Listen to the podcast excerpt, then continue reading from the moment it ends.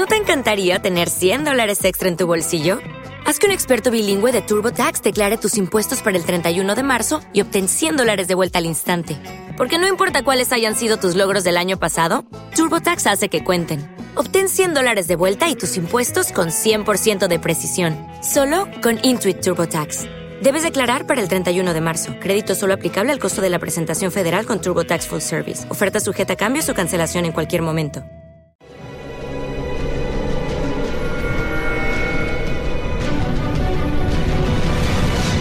Yo documental.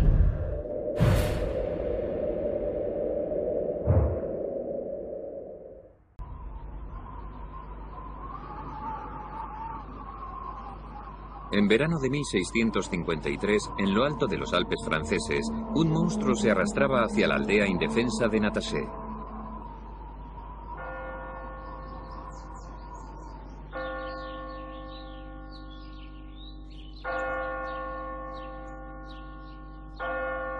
Los aldeanos creyeron que era producto de las fuerzas del mal y que solo Dios podía salvarles.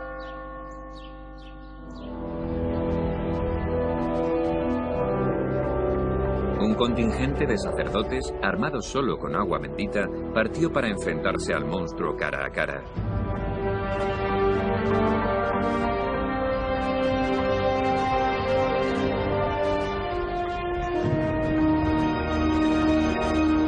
Al final los curas tuvieron que detenerse. Ante ellos se alzaba el objeto del terror de los aldeanos, un titánico río de hielo.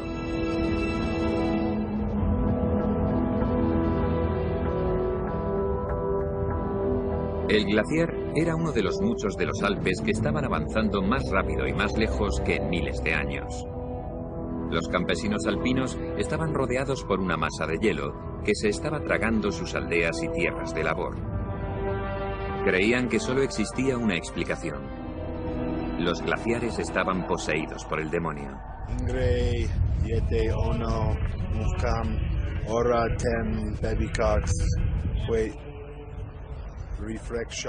Los sacerdotes vertieron agua bendita y realizaron el rito del exorcismo. Con la ayuda de Dios, esperaban poder detener el avance devastador del glaciar. Si los sacerdotes fracasaban, ningún poder terrenal sería capaz de salvar del desastre a los campesinos alpinos.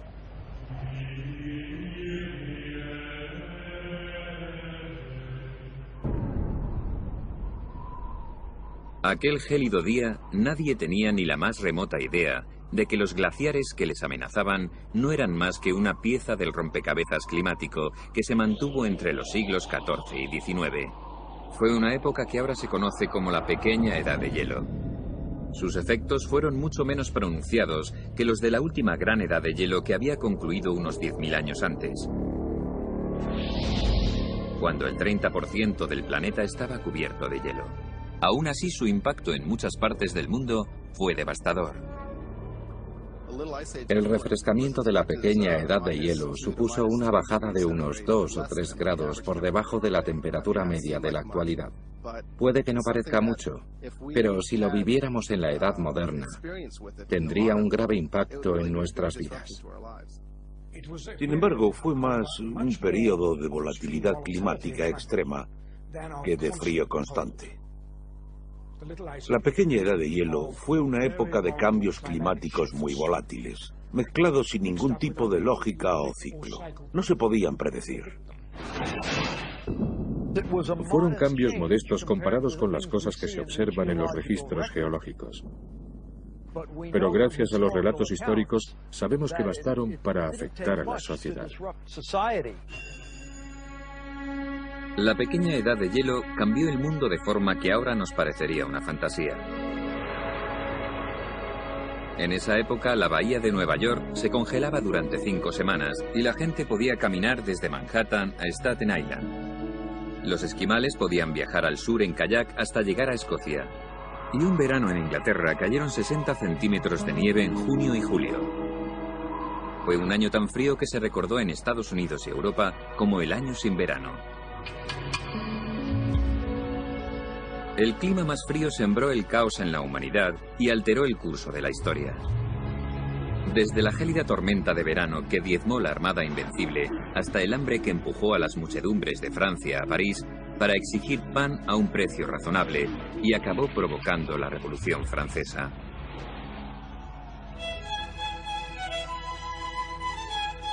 Si una teoría reciente es cierta, la pequeña edad de hielo ayudó a producir el sonido exquisito de los violines Stradivarius. También resulta sorprendente que la pequeña edad de hielo es la razón por la que los norteamericanos de hoy beben 11 veces más cerveza que vino.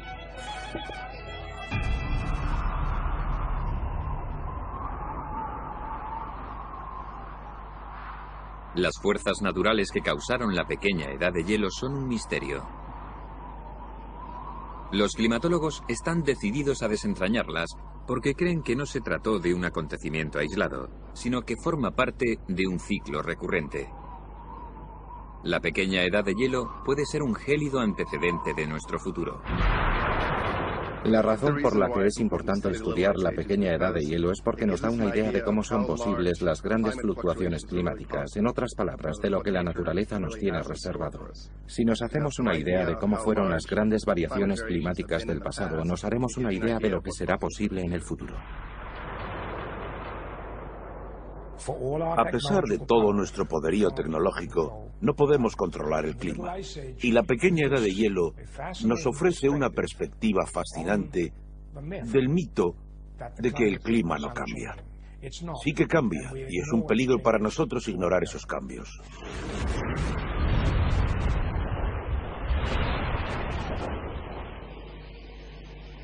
Durante décadas, los climatólogos han estado tratando de reconstruir con precisión el clima de la pequeña edad de hielo. Sus avances han sido limitados porque los datos instrumentales fiables como la medición de la temperatura y la pluviosidad se remontan a apenas hace dos siglos. Pero a través del tiempo, la propia Tierra ha conservado pistas valiosas sobre la historia climática.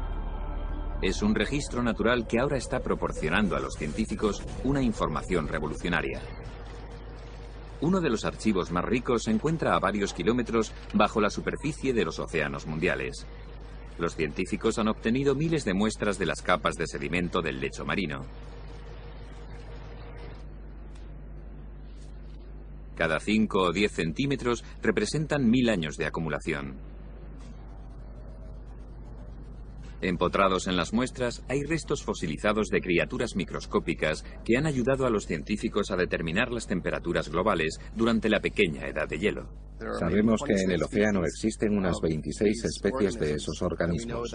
Una sola muestra puede contener esas 26 especies, pero la cantidad que aparece de cada especie es distinta. Sabemos que unas prefieren vivir en zonas frías y otras en zonas cálidas. Podemos decir que a unas les gusta el frío y a otras el calor. Y resulta que el ratio entre amantes del frío y amantes del calor está directamente relacionado con la temperatura.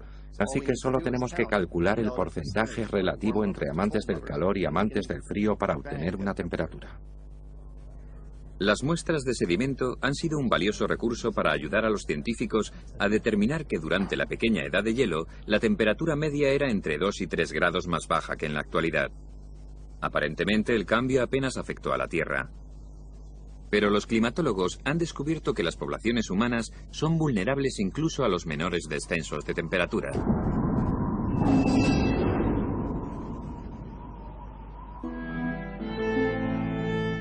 La pequeña edad de hielo se cernió bruscamente alrededor del año 1300 sobre un mundo cálido cuyo clima era parecido al actual.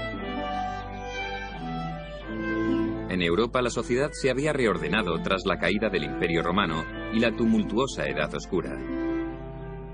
Era la época del feudalismo, cuando la mayor parte de la gente sobrevivía comiendo lo que sacaba de la tierra propiedad de la nobleza medieval. Fue la época que presenció el surgimiento de los centros urbanos, el crecimiento del comercio y el fortalecimiento de la institución más poderosa de la sociedad, la Iglesia Católica.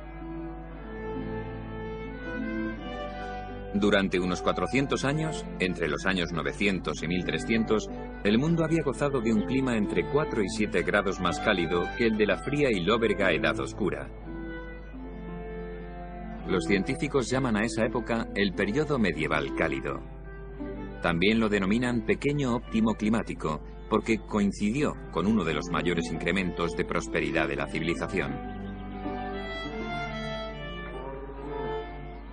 A lo largo del periodo medieval cálido existía la sensación de que las cosas estaban mejorando. La sociedad experimentó una sensación de crecimiento, creatividad y vitalidad. En esa época la gente dependía mucho de la agricultura. Si las cosechas fracasaban, la gente se moría de hambre.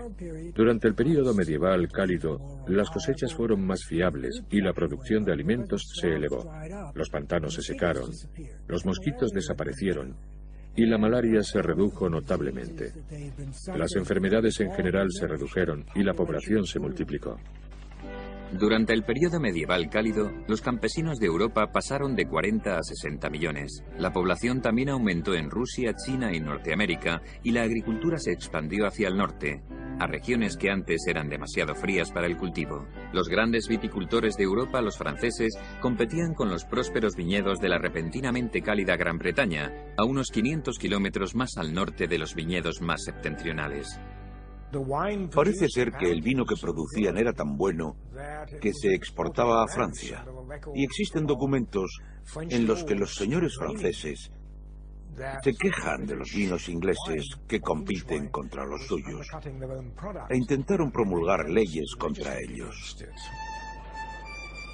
Cuando el clima cálido se extendió por Europa, su creativa y optimista población se vio dominada por una fiebre constructora sin paralelo fueron las generaciones que erigieron la abadía de Westminster, la torre inclinada de Pisa y las magníficas catedrales góticas que continúan impresionándonos. Creo que está claro que ese nuevo estilo de arquitectura que eleva la mirada hacia el cielo cuando caminas por dentro de él está relacionado con el mayor optimismo sobre la humanidad y sobre el potencial humano y con una sensación de optimismo mucho mayor sobre la relación entre el hombre y Dios. Sin embargo, en el siglo XIII, la prosperidad y el optimismo se definían de forma distinta que ahora. Incluso en épocas de clima maravilloso y prosperidad, el campesino medieval, el granjero medieval, vivía al borde de la miseria. La esperanza de vida rondaba los 35 o 36 años. La mortalidad infantil era elevadísima. Seguramente uno de cada dos niños moría antes de cumplir un año. Así que se trataba de un mundo muy duro. Y cualquier cambio climático podía ser catastrófico. A pesar de su baja calidad de vida, los europeos afrontaban el futuro con una gran esperanza. Y en la víspera de la pequeña edad de hielo asumían lo mismo que muchos de nosotros ahora. Que el clima que habían conocido durante siglos no cambiaría nunca. Pero pronto descubrieron por las malas que no podían competir con un simple descenso de unos grados de la temperatura.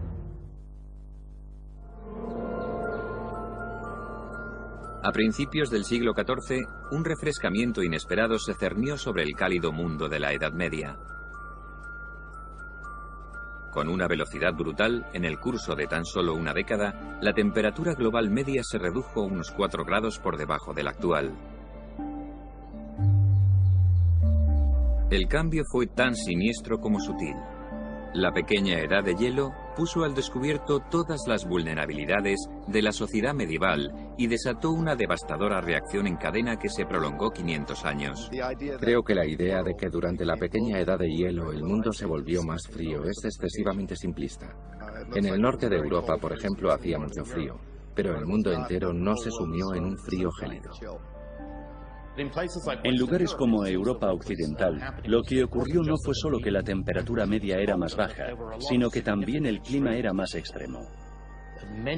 Y en muchos inviernos, las temperaturas eran considerablemente frías. Desde Noruega a Nueva Zelanda, los glaciares comenzaron a avanzar con rapidez y se extendieron más que en los 10.000 años previos. En Inglaterra, el Támesis se congelaba con frecuencia e inspiró un carnaval tradicional llamado la Feria del Hielo. Los mercaderes y los feriantes acudían al río e instalaban puestos y atracciones.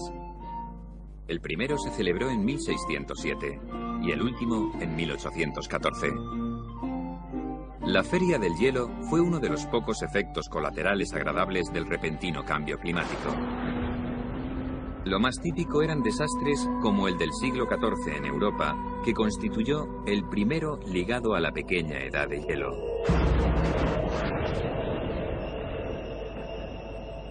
En 1315, el clima cambió drásticamente a peor desde los montes Urales, en el corazón de lo que hoy es la Rusia europea, hasta Irlanda.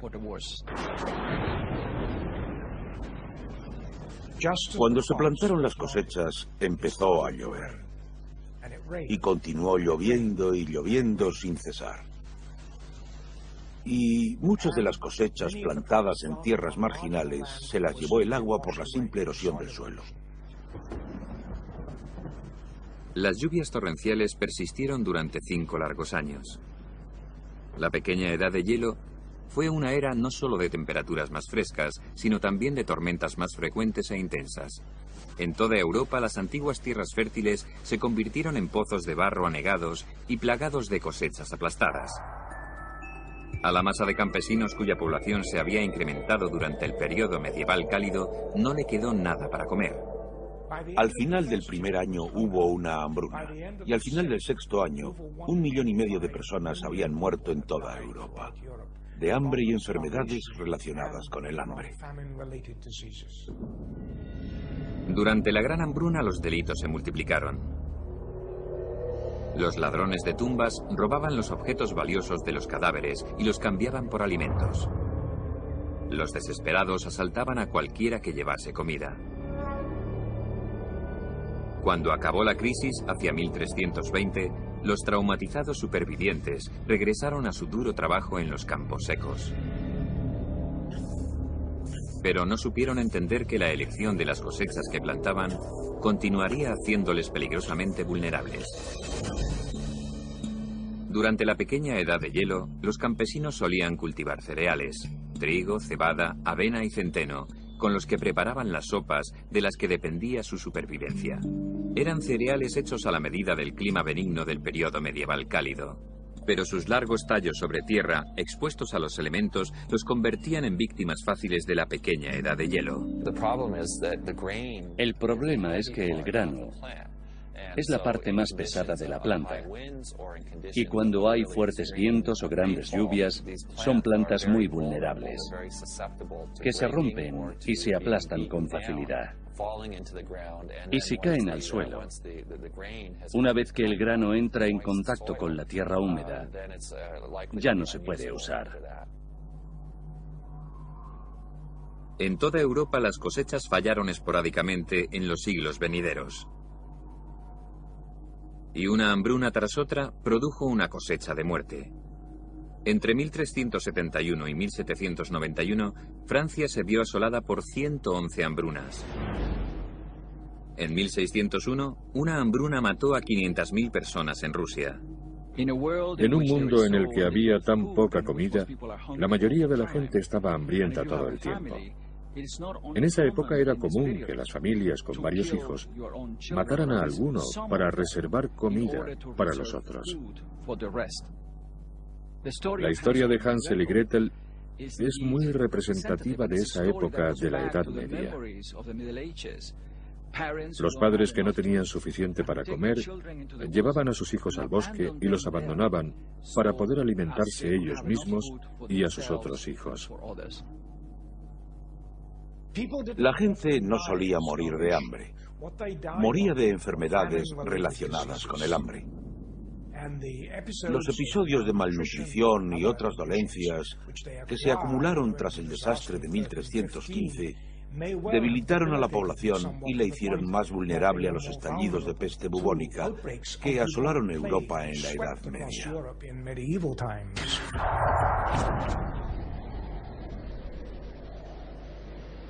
La peste bubónica llegó a Europa en 1347 en un barco mercante procedente de Asia. Y durante la pequeña edad de hielo, la que se llamaría muerte negra encontró el caldo de cultivo ideal. La peste bubónica empeoró mucho durante la pequeña edad de hielo, porque la gente ya estaba debilitada por la falta de comida. Además, cuando hacía frío y llovía, la gente no salía de casa y se hacinaba en pequeñas casas, donde había ratas. Las ratas entraban buscando el calor y traían las pulgas que transmitían la peste. Las masas infectadas de Europa comenzaron a morir a millones. El aire se enturbió con la fetidez de los cadáveres en descomposición. Las campanas de las iglesias doblaban noche y día por los muertos. Los penitentes que creían que la plaga era la ira de Dios vagaban de una ciudad a otra flagelándose. Esas tristes procesiones contribuyeron a propagar más la peste. Cuando terminó la plaga en 1351, habían muerto 25 millones de personas, un tercio de la población. Los que sobrevivieron continuaron sufriendo persistentes hambrunas y enfermedades, muchas de las cuales se incubaron a causa de la pequeña edad de hielo. En muchos puntos de Europa, la desesperación llegó al límite. Hubo quien creyó que la climatología errática era la obra maligna de sus vecinos, a los que acusaron de brujería. Las estadísticas son espeluznantes. En 1563, la ciudad de Weissenberg quemó a 63 mujeres por brujas. En el cantón de Berna, más de mil personas murieron por brujas. Era histeria colectiva.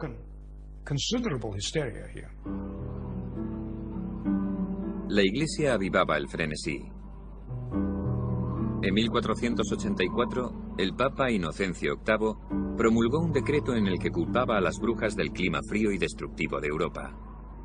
En los siglos XIV y XVII, el mal clima y las cazas de brujas fueron de la mano. Según algunos historiadores, unos 50.000 hombres y mujeres acusados de conjurar tormentas diabólicas murieron en la hoguera.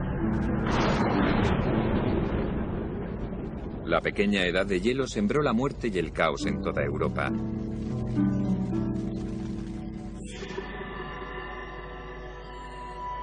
Otra víctima fue una remota colonia de atrevidos exploradores al borde del mundo conocido.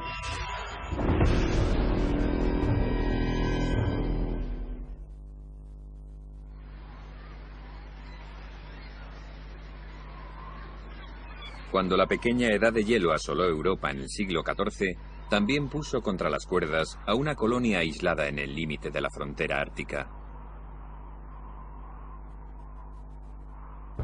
Una de las ironías más amargas de la historia es que el pueblo más vulnerable de esa época fue uno que presumía de fuerza y valentía. Desde el siglo X, 4.000 colonos vikingos se habían labrado una vida próspera en las abruptas costas de Groenlandia.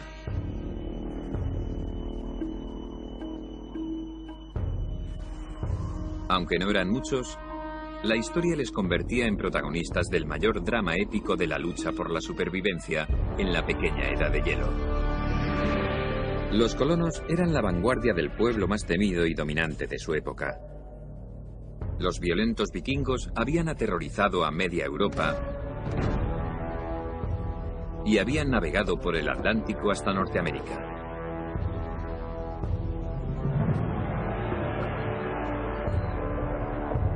Sus asentamientos de Groenlandia fueron un experimento temerario, precursor de la colonización europea de América 500 años antes de la llegada de Colón. Pero la pequeña edad de hielo puso un gélido fin a su experimento.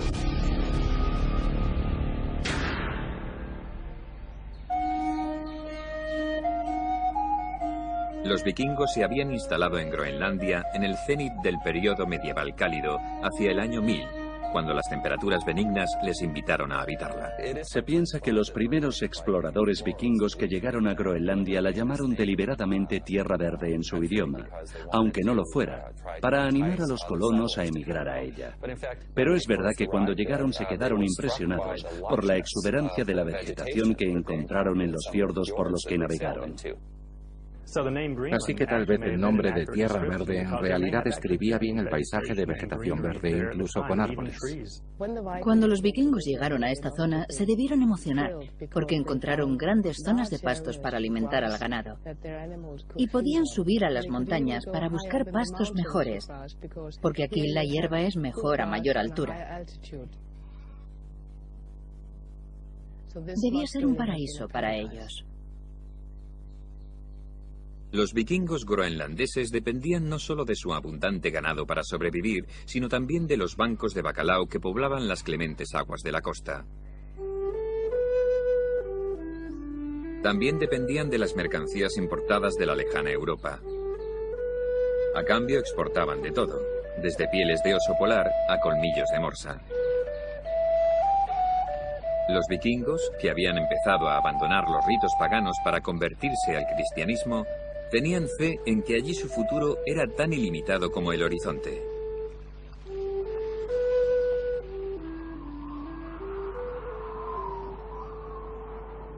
Cuando llegó la pequeña edad de hielo, los poderosos vikingos se enfrentaron a un formidable enemigo sin rostro contra el que no tenían defensa.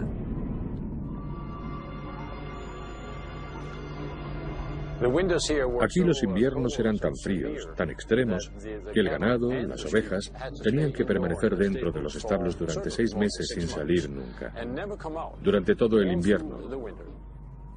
Y cuando acababa el invierno, las vacas estaban tan debilitadas por haberlo pasado así, que los granjeros tenían que sacarlas en brazos, como si fueran bebés. Las llevaban en brazos a los campos para que recuperasen fuerzas en primavera y verano.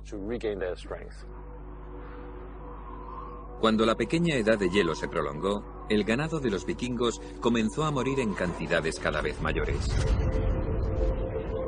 Y para hacer frente al hambre, los colonos pasaron a depender cada vez más de la fauna marina de Groenlandia.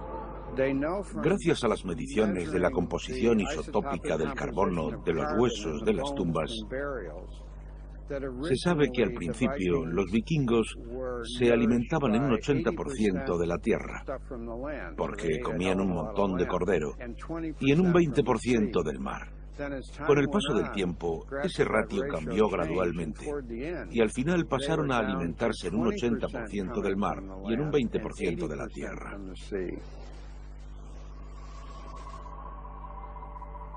El destino de los vikingos empeoró cuando las aguas que constituían su única fuente de comida comenzaron a congelarse. Los bancos de bacalao de Groenlandia, sensibles a la temperatura, huyeron de las frígidas costas en busca de mares más cálidos al sur. Los vikingos comenzaron a morir de hambre.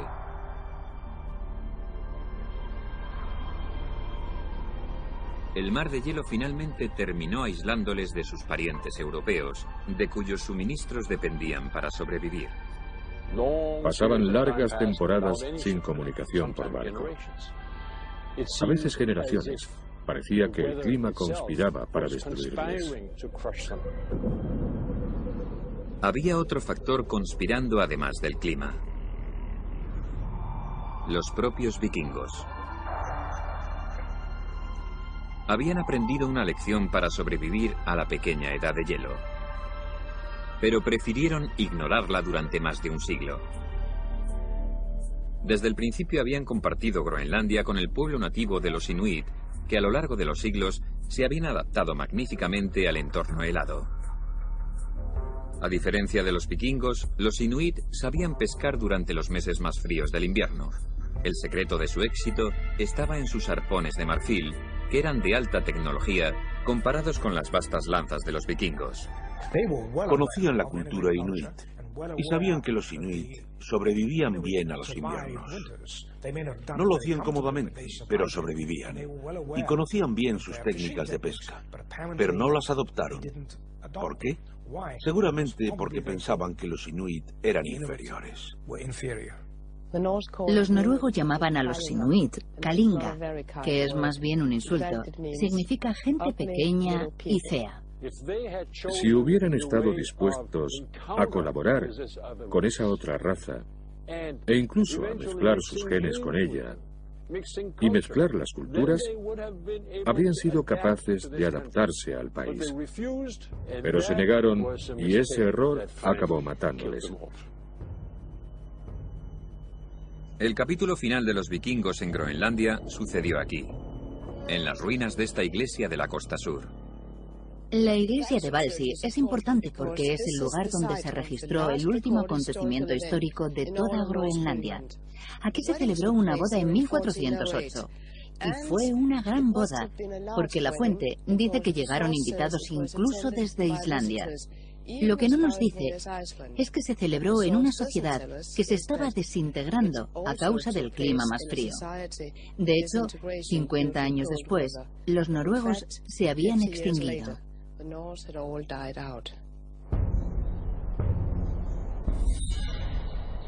La pequeña edad de hielo acabó con una raza temible famosa por su dureza y por su espíritu invencible.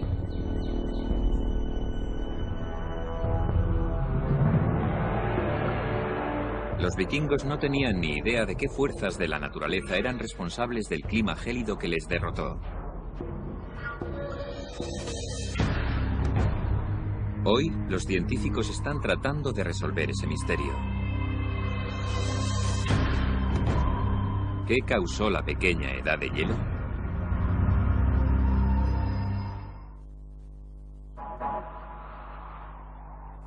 Hoy, 700 años después del comienzo de la pequeña edad de hielo, los climatólogos siguen debatiendo qué procesos naturales la desencadenaron.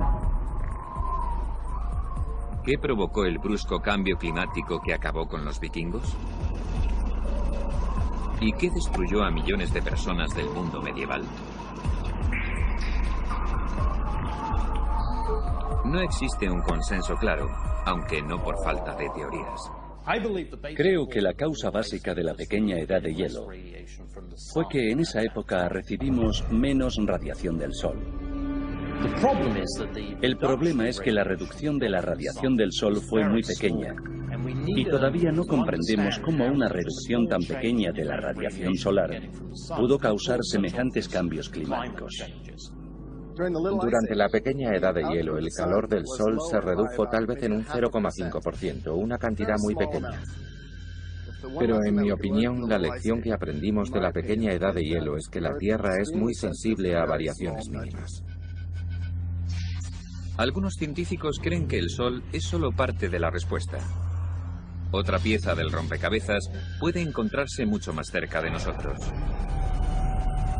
Los científicos han descubierto pistas intrigantes en muestras extraídas de los hielos perpetuos de Groenlandia y la Antártida.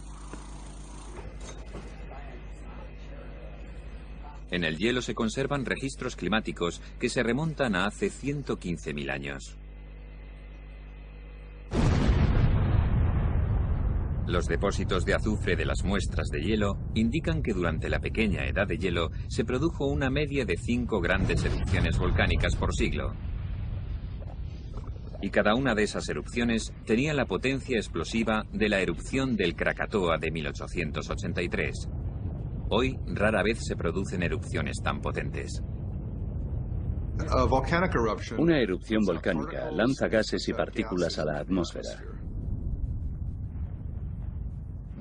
Los gases principales son vapor de agua y dióxido de carbono, que se mezclan con la atmósfera, pero son los gases de azufre los que hacen que cambie el clima. Si una erupción es lo bastante fuerte, la fumarola que desprende puede llegar a la estratosfera y al reaccionar con el vapor de agua, forma una nube de gotas de ácido sulfúrico, una nube fina y difusa que se puede mantener durante años en la estratosfera. Y esa nube refleja los rayos del Sol, los reenvía al espacio y enfría la superficie de la Tierra. Algunos científicos creen que la causa de la pequeña edad de hielo tiene menos que ver con los gases calientes de la capa superior de la atmósfera y más con el agua fría de la profundidad de los océanos. Su teoría se centra en un fenómeno llamado circulación termoalina o cinta transportadora oceánica. La cinta transportadora es un potente flujo de agua templada que traslada el calor a las latitudes del norte. La corriente del Golfo forma parte de esta enorme circulación global de agua. Básicamente es así como funciona. En el trópico, la superficie del mar se calienta por la gran cantidad de sol. Esa agua fluye y se traslada al norte, a la latitud de, por ejemplo, Islandia. Allí es donde están perdiendo calor que se fuga a la atmósfera. Y ese calor se absorbe y se saca del agua. El impulso de la cinta transportadora continúa a medida que el agua se refresca, se vuelve más densa y se hunde. Entonces fluye hacia el sur para mantener el equilibrio con el agua templada, que fluye hacia el norte por la superficie. Algunos científicos creen que la pequeña edad de hielo se produjo cuando las fuerzas naturales interrumpieron ese flujo. Su teoría es que el catalizador fue el flujo de agua dulce del hielo ártico que se había derretido durante el periodo medieval cálido. La razón por la que la gente cree que la adición de agua dulce puede acabar con las corrientes es porque desequilibra la salinidad de la ecuación. Si se añade un montón de agua dulce, la superficie del agua es menos densa y por mucho que se enfríe ya no se hunde. Y si no se hunde, se detiene la corriente. Si la corriente se detuviera, el efecto sobre el clima de la Tierra, especialmente de Europa, sería enorme. El calor ya no se transportaría a la atmósfera del Atlántico Norte y los vientos dominantes del este soplarían aire frío del mar sobre el continente en lugar de aire cálido. Las temperaturas de otra pequeña edad de hielo se tragarían Europa. Los científicos no saben con certeza qué fuerzas naturales desencadenaron la pequeña edad de hielo, pero creen que saben lo que causó las siete décadas más frías de los 500 años de la pequeña edad de hielo. Entre 1645 y 1715, a mediados de la pequeña edad de hielo, las temperaturas invernales del hemisferio norte bajaron 1,6 grados más. Los climatólogos apuntan como causa al Sol, que creen que se debilitó por un fenómeno conocido hoy día como el mínimo de Maunder. El mínimo se refiere al mínimo de manchas solares de la superficie del Sol. Cuando hay menos manchas solares en la superficie del Sol, el Sol emite menos radiaciones y por tanto la Tierra recibe menos radiaciones. Y si se reciben menos radiaciones se produce un enfriamiento global. El enfriamiento de los 70 causado por el mínimo de Maunder dio paso a la época que presenció el avance rápido de los glaciares de los Alpes y los esfuerzos desesperados de los habitantes de Natasé para contrarrestarlos. Para el campesino de los Alpes, que se encontraba con un glaciar, era como enfrentarse a diez excavadoras avanzando contra ti en fila, decididas a derribar tu casa.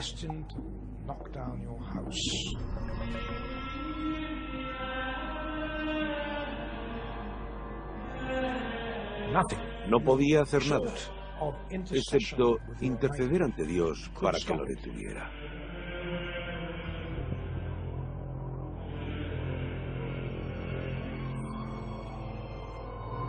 Según los archivos locales, varios de los glaciares que avanzaban se retiraron tras los ritos del exorcismo del clero. Pero muchas placas de hielo reanudaron su avance y continuaron engullendo granjas y aldeas. En el siglo XVII, los europeos no tenían forma de saber que la pequeña edad de hielo duraría dos siglos más y que nuevos y terroríficos desastres aguardaban a la civilización.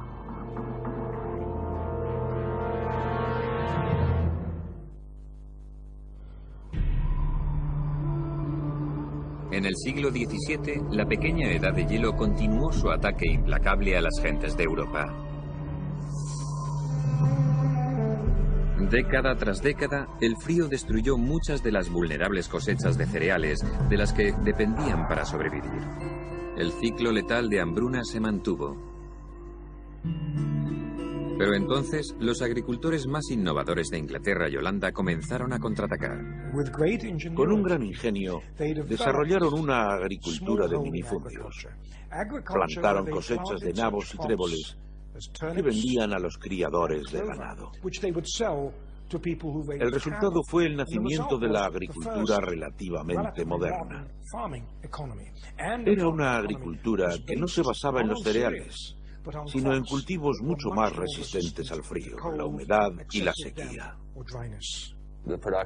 La producción de cereales, que continuó siendo una parte importante de la agricultura, se practicó como parte de un proceso mucho mayor y mejor integrado con una estrategia que incluía al ganado.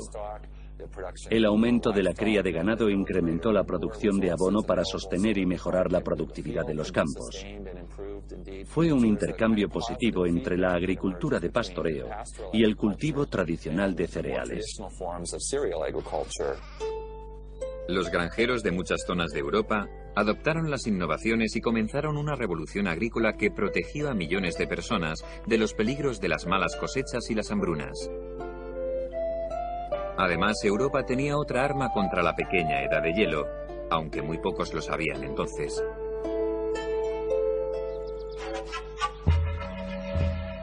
Un siglo antes, en el siglo XVI, los exploradores españoles habían traído una raíz invisible de los Andes peruanos. La patata. El duradero tubérculo podía sobrevivir las frías temperaturas y frecuentes tormentas que seguían azotando los cultivos de los campesinos. Pero durante generaciones no se supo aprovechar su potencial. Por raro que parezca, los europeos se negaron a comer patatas por muchas razones. Una porque estaban anclados en la cultura del cereal. Es decir, estaban muy ligados al pan. Y la patata era una planta que crecía bajo tierra, cuyas hojas eran venenosas. Estaba cubierta de suciedad. Les resultó muy difícil aceptar la patata. Tanto para reyes como para plebeyos, la patata era la planta del diablo. Muchos hacían caso de las advertencias del clero, que decían que comérsela era pecado. Millones de personas prefirieron pasar hambre que añadirla a su dieta. Lo único que pudo con su resistencia cultural fue una guerra. Durante la Guerra de los 30 años, una guerra horrible que asoló Centro Europa en el siglo XVII, los ejércitos barrieron el continente quemando aldeas, llevándose a las mujeres y cometiendo todos los horrores que se cometen en las guerras, incluido la destrucción de cosechas. Las cosechas de tallos altos como la cebada o el centeno se podían quemar o se podían pisotear con la caballería. Pero las patatas estaban bajo tierra y no se podían quemar. Los campesinos alemanes se dieron cuenta y cambiaron de cultivos en masa. Se dieron cuenta de sus enormes ventajas.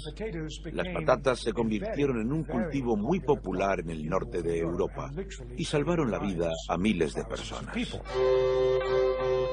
Las patatas salvaron a muchas zonas de Europa del círculo vicioso de malas cosechas. En el siglo XVII, las hambrunas disminuyeron y la población por fin comenzó a aumentar. Una nación como Francia, sin embargo, no supo adaptarse. Se quiso introducir la patata en la agricultura francesa, pero los campesinos no quisieron ni verla.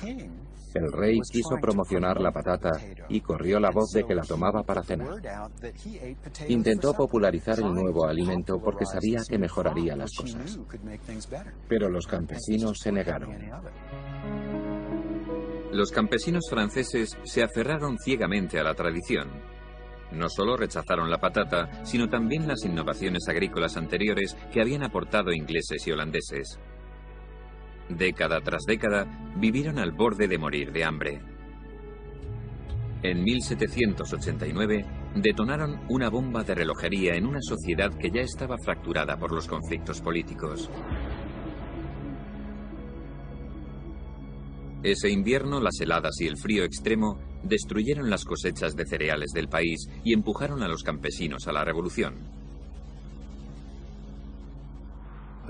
Hizo más frío que nunca. Dos malas cosechas combinadas con el frío pusieron a los campesinos en una situación de la que sabían que no saldrían vivos un año más. Tuvieron que recurrir al gobierno, que en ese momento tenía otros problemas y no pudo hacer demasiado por ellos. Fue uno de los grandes factores de la Revolución Francesa. En julio de 1789, manifestaciones de campesinos recorrieron campos y ciudades con orcas y mosquetes, aterrorizando a la aristocracia. El caos se sumó a los disturbios políticos que ya consumían a la nación.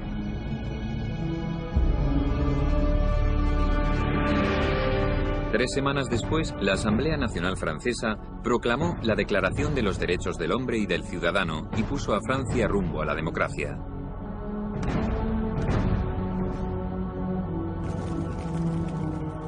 Tras jugar un papel importante en la historia de Francia, la pequeña edad de hielo impactó con fuerza devastadora sobre Irlanda. Fue en 1845. Habían pasado dos siglos desde que el caprichoso clima había obligado a los campesinos irlandeses a adoptar la patata como remedio para no morir de hambre. Durante esa época habían cultivado varias especies de patatas, pero por aquel entonces cultivaban un tipo de patata llamado lumber, que era el más agradecido de todos. Era una patata muy fácil de cultivar y de propagar. Se convirtió en la base de la dieta del campesino irlandés. Pero era una patata de baja calidad, muy acuosa y muy propensa a las enfermedades. La población de Irlanda, alimentada con patatas, se había triplicado en 200 años. Seis millones de irlandeses dependían de la patata como única fuente de alimento. Pero entonces una misteriosa plaga atacó las cosechas de patata y el tubérculo que daba de comer a toda la nación se disolvió en una masa negra incomestible. La gran hambruna irlandesa duró cinco años.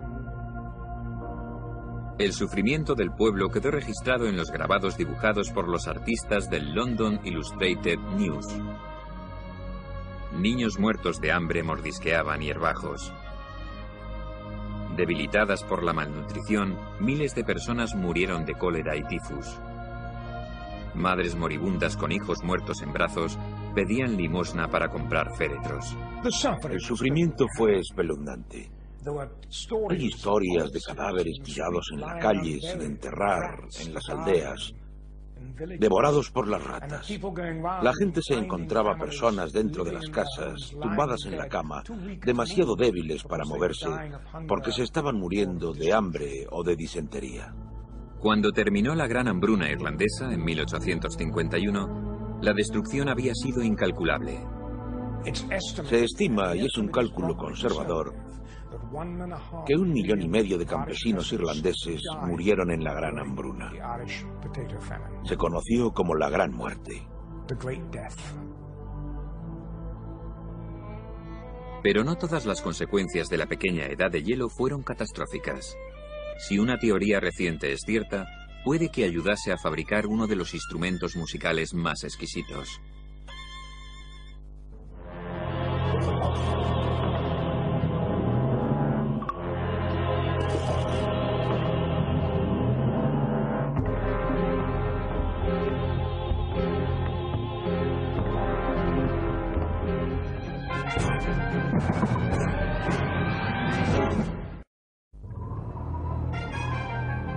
La temperatura se desplomó.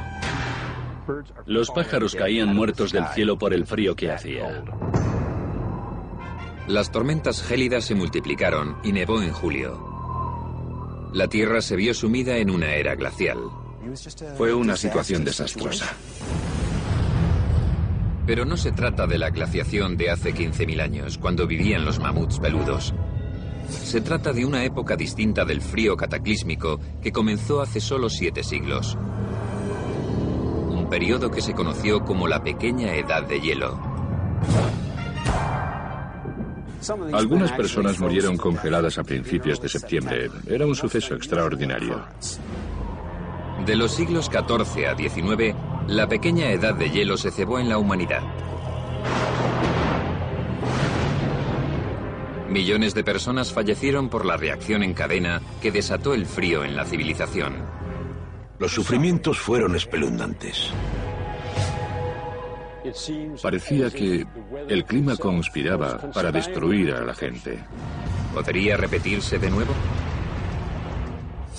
Algunos de mis compañeros creen que podríamos caer en un periodo de brusco enfriamiento en cuestión de décadas.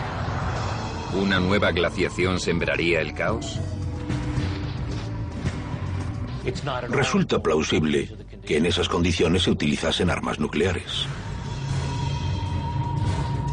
¿Es el pasado una ventana que muestra nuestro futuro? ¿Cuál es la cruda y fría realidad de la gran glaciación más reciente de nuestra historia?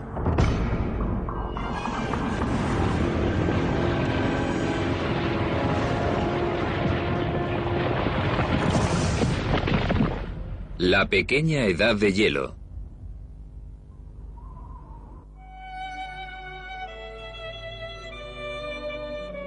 Para los amantes de la música, su sonido es inconfundible.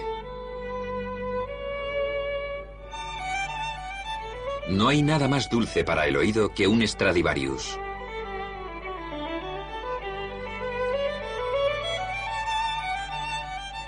Este violín es uno de los 600 instrumentos que han sobrevivido hechos a mano hace tres siglos por el artesano italiano Antonio Stradivari. Son famosos en el mundo entero por su exquisito sonido.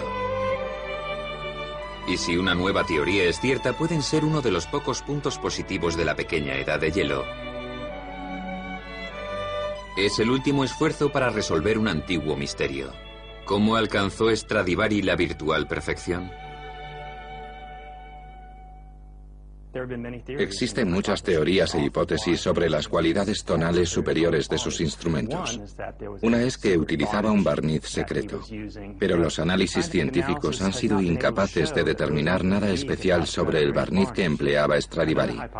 Otra hipótesis es que usaba madera vieja procedente de estructuras antiguas como catedrales y castillos, y que la madera ya tenía cientos de años de antigüedad cuando la rescataba de esas estructuras.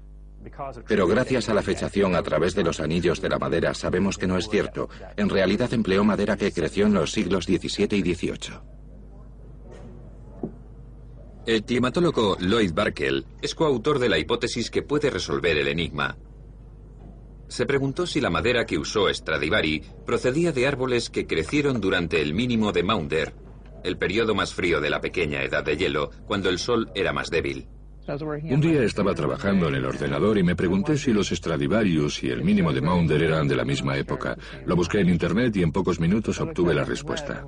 Los Stradivarius y el mínimo de Maunder comenzaron con un año de diferencia. Barkel descubrió que pudo ser uno de los accidentes más afortunados de la historia.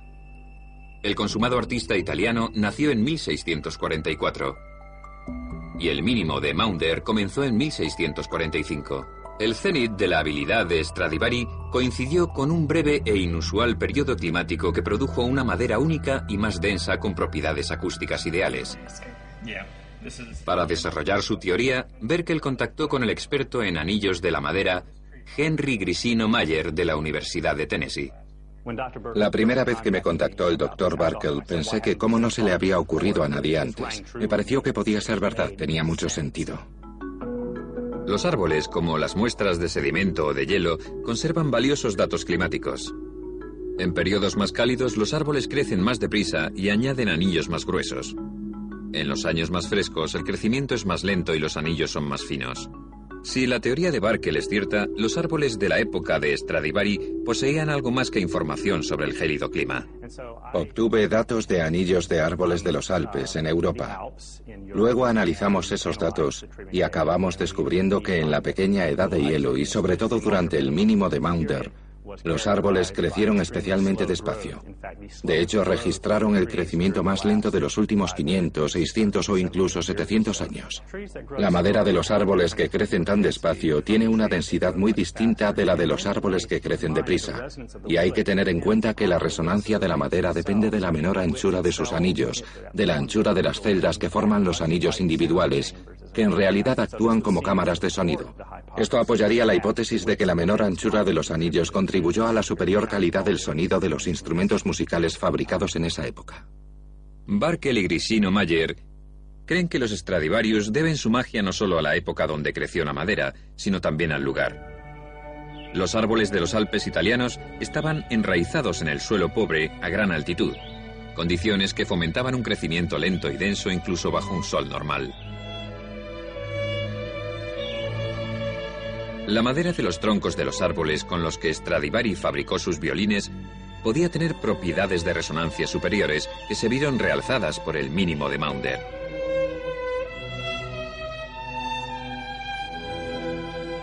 Pero la pequeña edad de hielo fue crucial para ayudar a Stradivari a crear un sonido superior. Algunos expertos opinan que no. Dicen que algunos de los renombrados violines tienen anillos de árbol anchos y que otros artesanos de la misma época fabricaron violines mediocres con la misma madera. Sin embargo, la intrigante teoría de Barkel y Grisino Mayer ha reavivado el interés en uno de los enigmas más importantes de la música.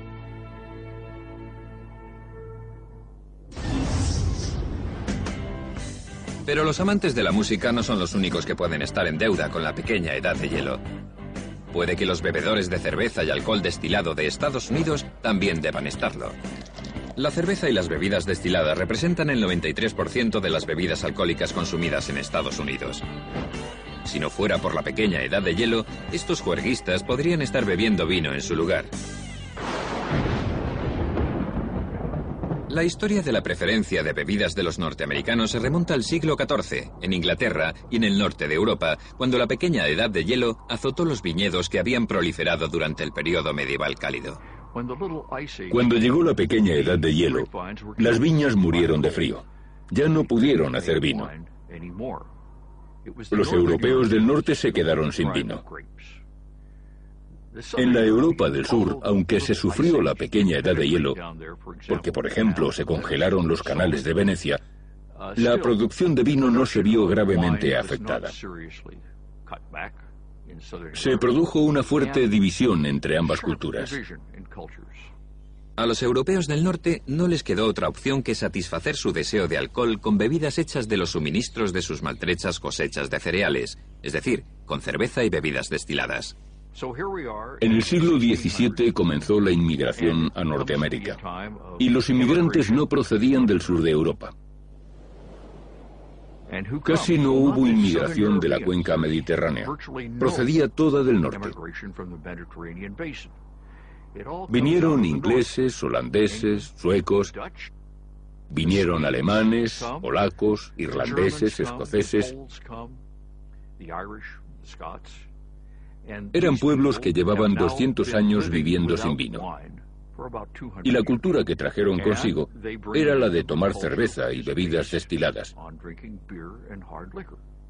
Y la tradición continuó así. A los colonos norteamericanos les gustaba mucho la cerveza, aunque también el vino que se importaba de Europa. Pero su verdadera pasión era la cerveza y las bebidas destiladas. Los padres fundadores de Estados Unidos tipificaban las preferencias de la nación. Thomas Jefferson fabricaba cerveza en su finca de Monticello. Y George Washington era el mayor destilador de whisky de centeno del país. Hoy los estadounidenses beben una media de 87 litros de cerveza anuales y unos 4 litros de bebidas destiladas pero solo 7,5 litros de vino. El 11% de la población bebe el 88% del vino. Y la mayor parte de esa población vive en ambas costas. Pero el resto del país es básicamente una nación cervecera y de bebidas destiladas. Puede que la pequeña edad de hielo sea historia, pero sus efectos han sobrevivido a los siglos de las formas más insospechadas porque somos el producto de nuestro clima.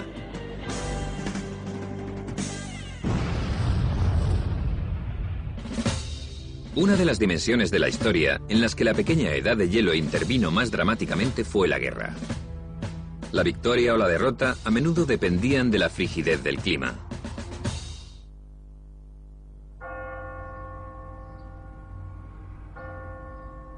En 2001, en Vilna, la capital de Lituania, un equipo de construcción efectuó un siniestro hallazgo. Las excavadoras desenterraron 3.000 esqueletos en lo que parecía ser una fosa común.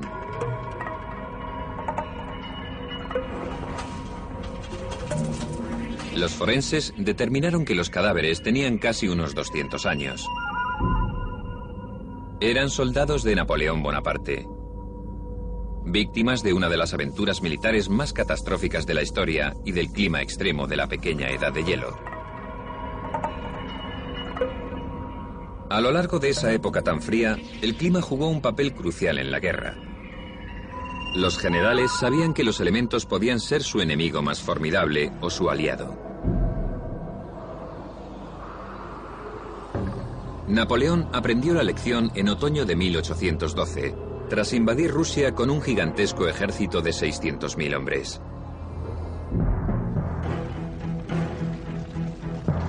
Aunque conquistó Moscú, no pudo destruir al ejército ruso ni obligar al zar a rendirse. Tres cuartas partes de los hombres de Napoleón habían muerto de hambre en las estepas rusas, que ya eran estériles antes de la pequeña edad de hielo. Cuando Napoleón ordenó a los 130.000 soldados supervivientes que se retiraran de vuelta a casa, el gélido clima empeoró y se convirtió en una pesadilla. La temperatura se desplomó de repente. Alcanzó los 30 grados bajo cero, según Colencourt, que formaba parte del Estado Mayor de Napoleón. Los cristales de nieve flotaban en el aire, porque la humedad del aire estaba congelada. Y la densidad del aire era tal que los copos de nieve no caían, flotaban en el aire mientras el ejército marchaba. Era como un mundo onírico, algo que nunca habían visto antes. Las tropas exhaustas y muertas de hambre de Napoleón comenzaron a morir a miles. Muchos cedieron al sueño y murieron congelados mientras dormían. Y los soldados que sobrevivían al frío extremo morían de hambre. Un soldado menciona en sus memorias cómo sobrevivió a la campaña. Hacía tanto frío y aunque los caballos seguían moviéndose, tenían la piel congelada. Y los soldados podían acercarse y cortar trozos de carne a los caballos que seguían tirando de los carros. Los caballos tenían los flancos tan fríos y entumecidos que no los sentían. Y cuando empezaban a sangrar, la sangre se congelaba y taponaba la herida, y el caballo continuaba caminando. 40.000 soldados medio muertos, una pequeña fracción del ejército invasor original de 600.000 hombres, llegaron a la ciudad de Vilna.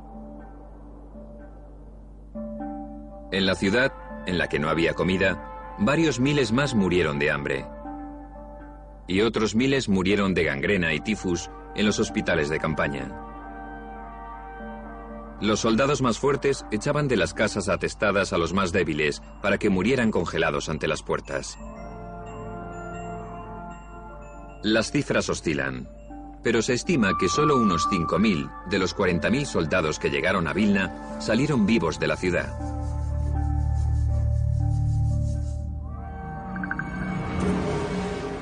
Napoleón no fue el único invasor que no supo tener en cuenta el clima impredecible de la pequeña edad de hielo. En 1588, la malograda Armada Invencible intentó invadir Inglaterra. Los 130 barcos de la Guerra de la Armada se enfrentaron a 197 barcos ingleses en el Canal de la Mancha. La Armada tenía cañones más potentes, pero los ingleses tenían barcos más maniobrables. Cinco días después la batalla estaba empatada. Entonces los ingleses lanzaron seis barcos en llamas contra la Armada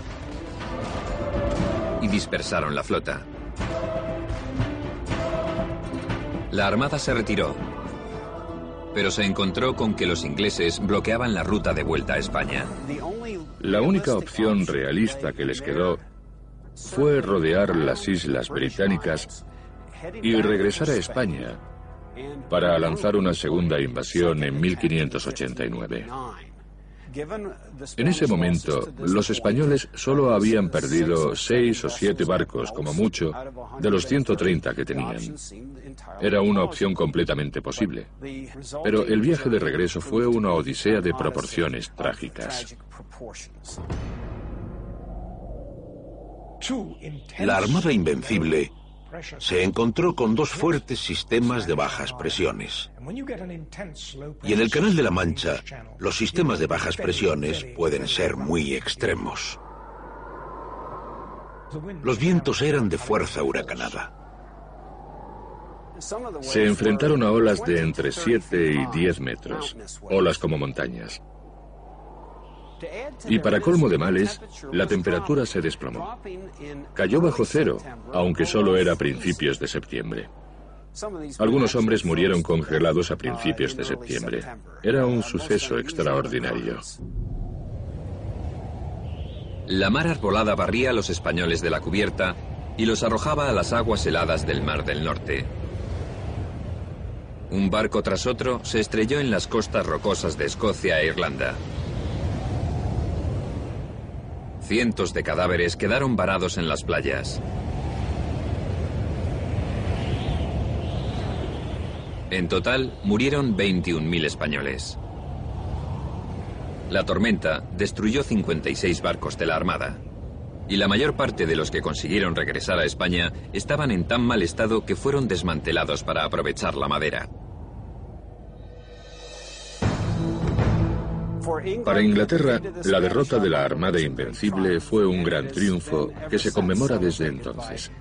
Sin embargo, casi todas las pérdidas españolas se debieron al mal tiempo, y los ingleses lo saben. En una de las medallas que se acuñaron para conmemorar la victoria, la reina Isabel inscribió lo siguiente. Dios sopló y dispersó al enemigo.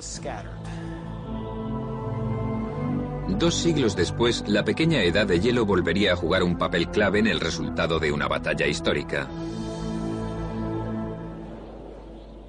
En 1776, casi seis meses después de que las colonias norteamericanas proclamasen su independencia, su causa estaba a punto de fracasar. George Washington y su maltrecho ejército continental habían perdido Nueva York a manos británicas y habían huido a Pensilvania. Parecía que la revolución iba a fracasar. Washington sabía que si no conseguía una victoria dramática antes de fin de año, había muchas posibilidades de que su ejército se derritiera como la nieve en primavera. En Nochevieja, Washington ordenó un ataque sorpresa desde el otro lado del río Delaware contra los mercenarios de Hesse británicos de Trenton, en Nueva Jersey. Pero la pequeña edad de hielo amenazó con destruir sus posibilidades de victoria. A lo largo de la pequeña edad de hielo, a diferencia de ahora, el río Delaware se congelaba a menudo. Según los historiadores, el famoso cuadro de Emmanuel Leutze refleja la realidad. Excepcionalmente, esa imagen romántica resulta ser cierta. En aquella época el río Delaware se congelaba Tenía trozos de hielo flotando. Es algo que ahora casi nunca ocurre. Ahora en esa latitud nunca hace tanto frío para que el río Delaware se congele en Navidad. El cuadro de Lutz refleja la realidad porque representa el hielo como una amenaza física.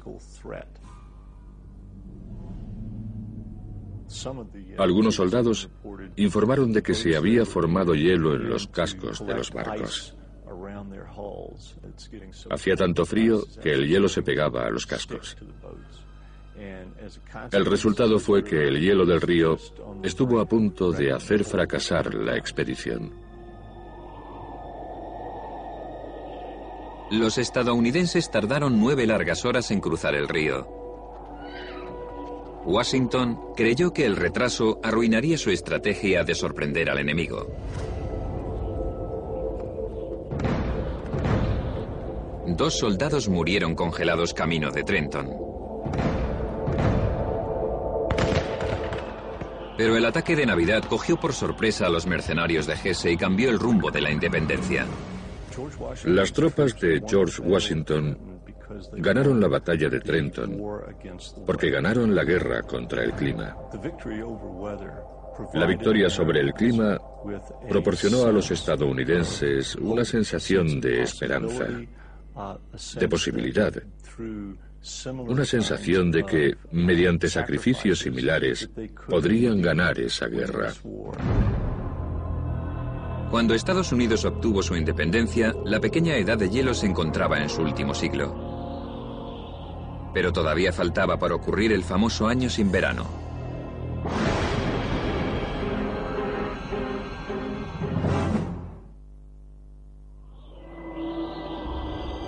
En 1815 la pequeña edad de hielo se encontraba en su quinto siglo. James Madison era el presidente de Estados Unidos. El Congreso se estaba preparando para admitir a Indiana como décimo noveno estado de la nación. Y Andrew Jackson condujo a 4.000 leñadores a la victoria contra Gran Bretaña en la batalla de Nueva Orleans. Fue el colofón de la guerra de 1812. 1815 también presenció uno de los desastres naturales más espectaculares de la Tierra. En una era de actividad volcánica incrementada, que algunos científicos creen que causó la pequeña edad de hielo, pronto se produciría la erupción más potente registrada. Y puso patas arriba un clima ya de por sí errático, provocando lo que se conoció como el año sin verano. Empezó el 5 de abril con un profundo estruendo en la isla de Sumbawa, en Indonesia. En la costa norte de Sumbawa se eleva el monte Tambora, un volcán de 4.300 metros que se creía extinto.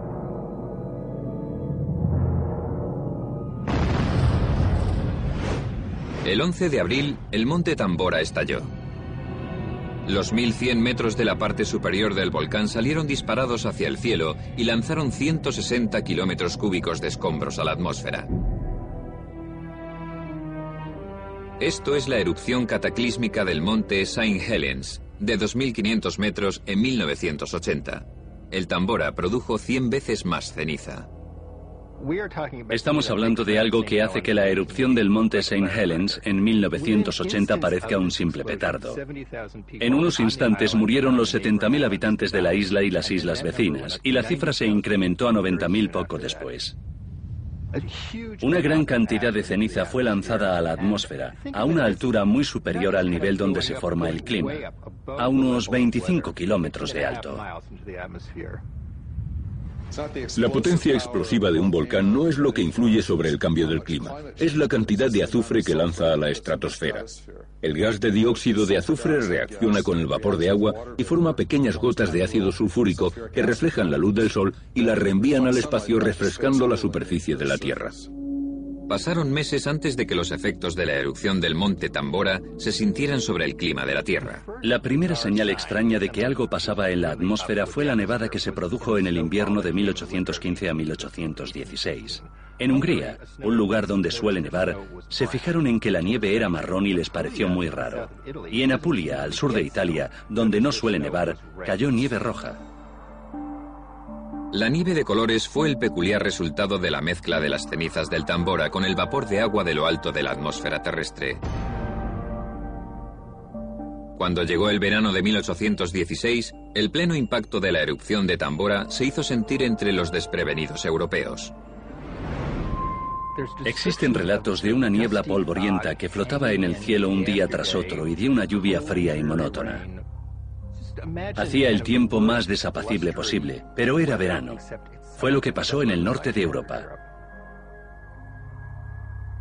En 1816, los europeos todavía se estaban recuperando de las guerras napoleónicas y dependían de unos recursos agrícolas limitados.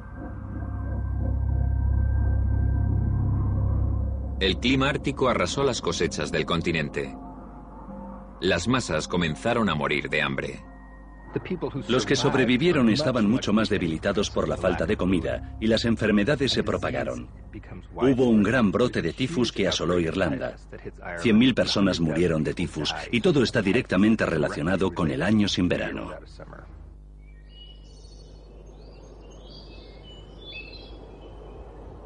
Una historia muy distinta se estaba escribiendo en un remoto centro de vacaciones de Europa. En verano de 1816, Percy Shelley, el poeta romántico, su mujer Mary Shelley, que tenía 19 años, y su amigo Lord Byron pasaron el verano a orillas del lago de Ginebra. Normalmente habrían hecho excursiones por la montaña y en barco para divertirse, pero ese verano hizo tanto frío y tan mal tiempo que no pudieron salir al aire libre. Y como eran escritores, decidieron celebrar un concurso para ver quién escribía la historia de miedo más terrorífica y pasar el rato. Ese verano Mary Shelley escribió Frankenstein. Si te fijas en el libro, al principio el monstruo sale trepando por el hielo del Ártico. Y al final del libro, el monstruo también aparece en el hielo. Son imágenes heladoras. Y así es como comienza el libro en el que menciona que el frío y el mal tiempo que hace en el exterior le han empujado a escribirlo. El verano gélido europeo se prolongó y desató hambre y epidemias. La gente ya no podía soportarlo más.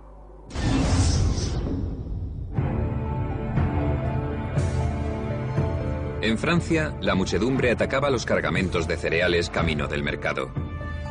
En Inglaterra, los muertos de hambre llevaban carteles que decían pan o sangre y saqueaban una ciudad tras otra.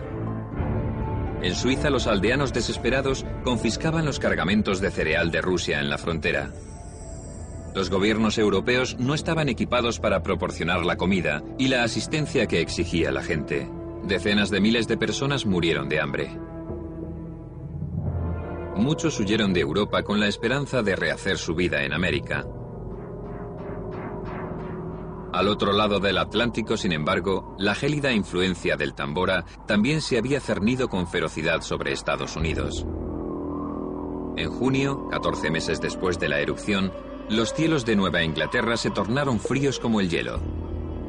Las temperaturas cayeron bajo cero y nevó durante cinco días en todo el nordeste.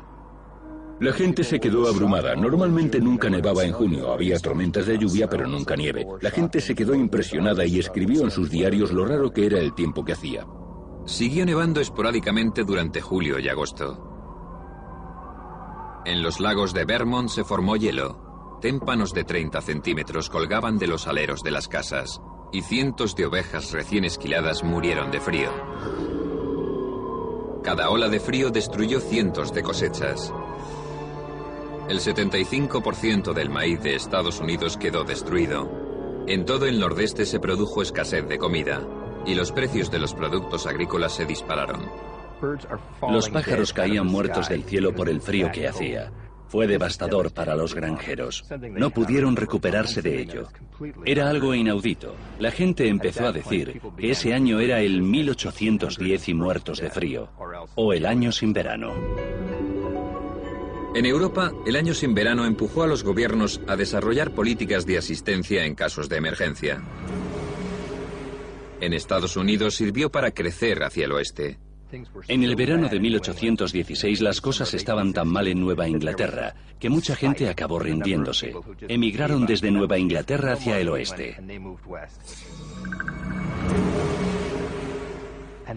Y no tenían ni idea de que se veían forzados a ello porque un año y medio antes un volcán había entrado en erupción en la otra punta del mundo.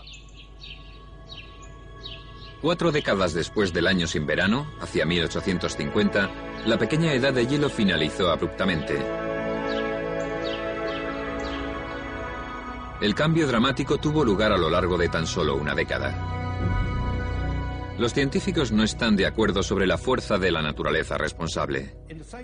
Del mismo modo que la pequeña edad de hielo comenzó básicamente por la reducción de la cantidad de radiación que recibía la Tierra del Sol, terminó porque a mediados del siglo XIX se incrementó la energía que recibía del Sol.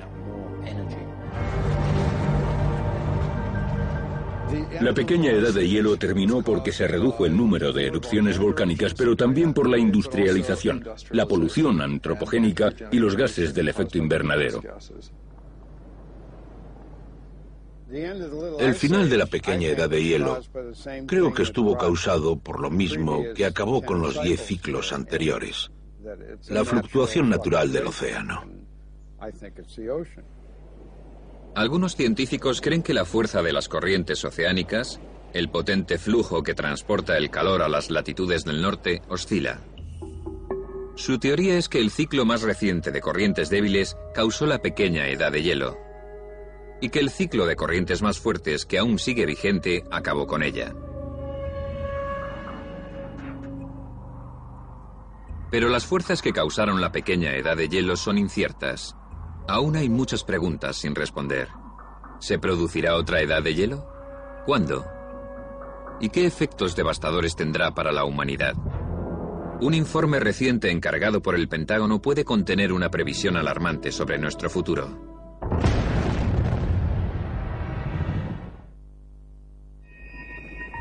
Han pasado 150 años desde el final de la pequeña edad de hielo.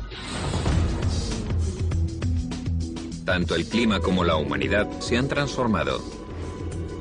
El mundo frío y agrícola de mil millones de habitantes es ahora un planeta cálido e industrial con más de seis mil millones de personas.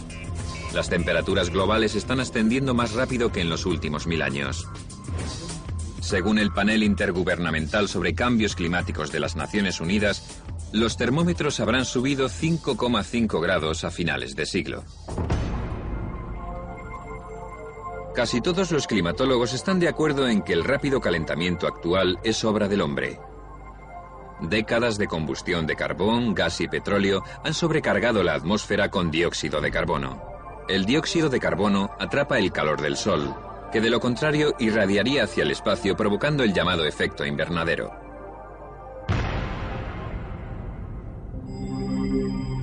Las consecuencias del continuo calentamiento global aún son inciertas. Muchos creen que las temperaturas más altas desencadenarán sequías. Los huracanes podrían multiplicarse porque obtienen la energía de las aguas cálidas del mar.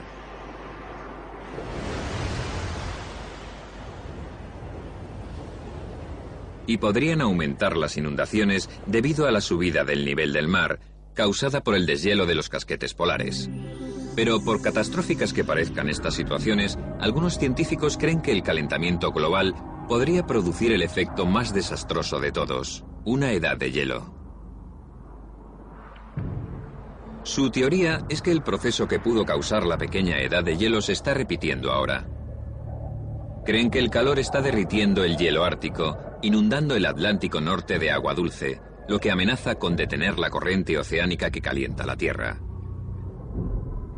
En el clima existe una paradoja, que el calentamiento puede conducir al frío. Si continuamos calentando la Tierra como de costumbre, si no refrescamos lo suficiente la superficie del Atlántico, podemos precipitar el cambio climático, algo que ya ocurrió durante la pequeña edad de hielo. Esta tendencia al enfriamiento podemos considerarla como un paseo hacia un acantilado en la niebla. No sabemos exactamente hacia dónde vamos. No sabemos dónde está el borde del acantilado. Y algunos de mis compañeros creen que podríamos entrar en una era de brusco enfriamiento en cuestión de décadas. Esta teoría reciente supone un nuevo giro sobre las posibles consecuencias del calentamiento global, pero muchos científicos la rechazan. No estoy de acuerdo con los climatólogos que dicen que el calentamiento global podría desatar una nueva pequeña edad de hielo. No creo que la circulación termoalina vaya a ralentizarse drásticamente en el próximo siglo. Y también creo que aunque lo hiciese, su impacto sobre la temperatura de Europa Occidental y el Atlántico Norte sería relativamente modesto. El calentamiento que producen los crecientes gases invernadero de la atmósfera contrarrestaría con creces cualquier enfriamiento. Y al final, la región se calentaría, no se enfriaría. Mientras la comunidad científica debate el tema, surge otra cuestión inquietante. ¿Qué consecuencias tendría un brusco enfriamiento del clima sobre la civilización del siglo XXI? Si nos fijamos en lo que ha pasado en los últimos dos siglos, el desarrollo tanto de este país como global está relacionado con el contexto del clima natural en que la gente se ha acostumbrado a vivir. En otras palabras, todos tenemos ciertas expectativas sobre los inviernos y los veranos y sobre lo que es el clima medio. Alguien me dijo una vez que no son las caídas las que te matan, sino el cambio repentino de dirección. El proceso de que te arrojen a un lado u otro distinto del que estás acostumbrado. Es ese cambio en la adaptación el que causa el caos cultural. Si la pequeña edad de hielo nos ha enseñado algo, es que los cambios dramáticos de las pautas climáticas tienen increíbles efectos negativos sobre la población humana. Podríamos enfrentarnos a condiciones que emularían los horrores que sufrió Europa en la pequeña edad de hielo. Si se produjera una edad de hielo en el siglo XXI, nuestra sociedad dependiente de la tecnología, hipotecada por recursos mal distribuidos, sería tan vulnerable como el mundo de nuestros antepasados? En 2003 el Pentágono encargó a los expertos en el futuro, Peter Schwartz y Doug Randall, que predijeran las posibles consecuencias. Su informe no es una previsión, sino una descripción de la peor situación posible diseñada para ayudar a los líderes del gobierno a formular estrategias para superar cualquier crisis futura. Hay que evaluar la probabilidad de esa situación en un orden del 1 o 2%. Es esa clase de probabilidad. No es el 10%, ni el 20, ni el 50. No es inevitable en absoluto, pero es una probabilidad real. La previsión del futuro del Pentágono se basa en un incidente climático real del pasado. Hace 8.200 años, la temperatura bajó 5 grados durante un siglo. El brusco enfriamiento fue pequeño comparado con el de la edad de hielo de hace 15.000 años, pero más severo que el de la pequeña edad de hielo y la previsión del Pentágono comienza sumergiendo a la humanidad en ese mismo entorno gélido. En una sola década, las naciones se quedarían sin comida, agua y recursos energéticos vitales para la supervivencia.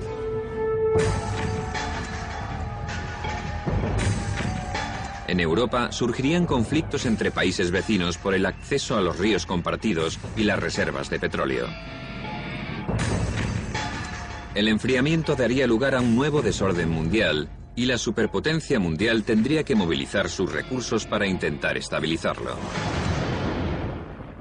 El papel de Estados Unidos como policía mundial sería mucho mayor todavía que ahora. Ante los conflictos potenciales habría necesidad de transportar grandes cantidades de comida. Y solo Estados Unidos tiene la capacidad logística y militar para actuar como policía en esa situación, garantizar el orden y dirigir las operaciones de salvamento de parte de la comunidad internacional. Sin embargo, según la previsión del Pentágono, Estados Unidos enfrentaría a su propia crisis. Con la prolongación del clima frío y seco, el hambre se intensificaría en los países vecinos del sur.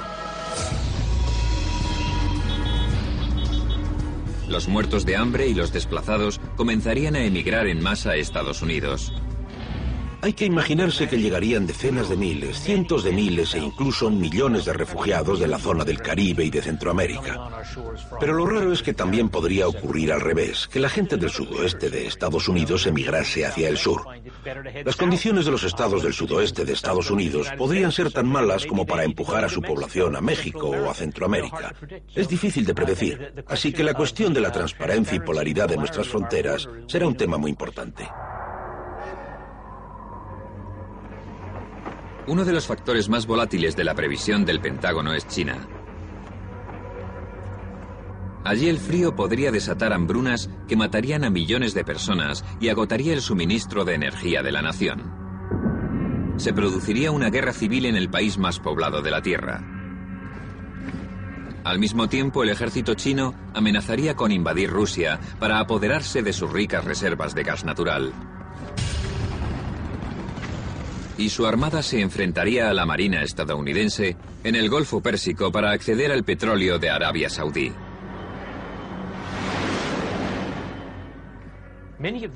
Muchos de los efectos que describo para China también son válidos para la India y también habría que tener en cuenta a Pakistán.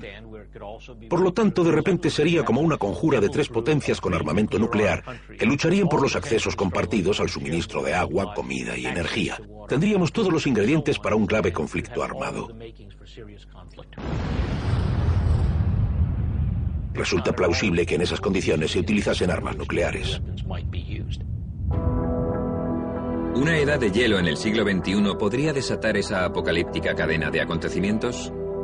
Los críticos del informe del Pentágono lo califican de fantasía alarmista. Otros afirman que contiene demasiados temas profundos para ser ignorados. Si no estamos preparados para esa situación, se incrementa la probabilidad del conflicto. Es lo que más me preocupa. Creo que lo más importante es seguir investigando más, porque necesitamos comprender la dinámica del cambio climático abrupto. Necesitamos mejores datos, modelos mucho mejores y más apoyo a la investigación. Y luego es necesario que haya un debate agresivo entre las comunidades científica y política sobre la urgencia de esa prioridad.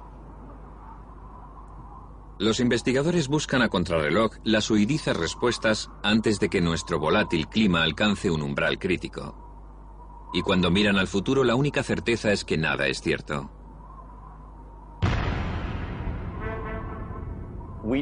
No sabemos si en el Atlántico Norte se producirá un gran calentamiento o un enfriamiento. Los modelos contienen muchas incertidumbres. La incertidumbre del tema del clima es tremenda. Y nos conviene ser mucho más precavidos con cómo tratamos el sistema climático de nuestro planeta. Cuando consideramos lo que pasará en el futuro como resultado de los incrementos de las emisiones de gases invernadero, en realidad no sabemos lo que va a pasar. Es como golpear una campana con un martillo muy pequeño, que sería la pequeña edad de hielo. Y ahora estamos con un mazo enorme en la mano, preparados para golpear la campana pensando cómo sonará. El clima está ligado a una bestia furiosa enorme y nosotros la estamos azuzando con un palo. La verdad es que creo que no hay nadie que sepa cuándo vamos a cruzar ese umbral. Y me pregunto, ¿cuánto tiempo estaremos dispuestos a jugar a este juego con el sistema climático? ¿Cuánto riesgo estamos dispuestos a asumir? Hace no tanto, la pequeña edad de hielo obligó a la civilización a cruzar un umbral con consecuencias devastadoras.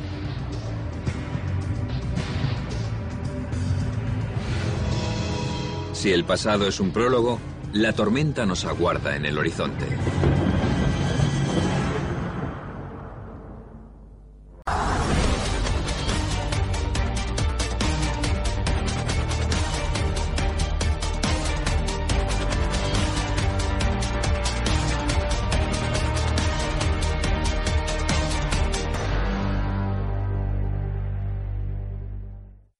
Hello, it is Ryan, and I was on a flight the other day playing one of my favorite social spin slot games on chumbacasino.com. I looked over the person sitting next to me, and you know what they were doing?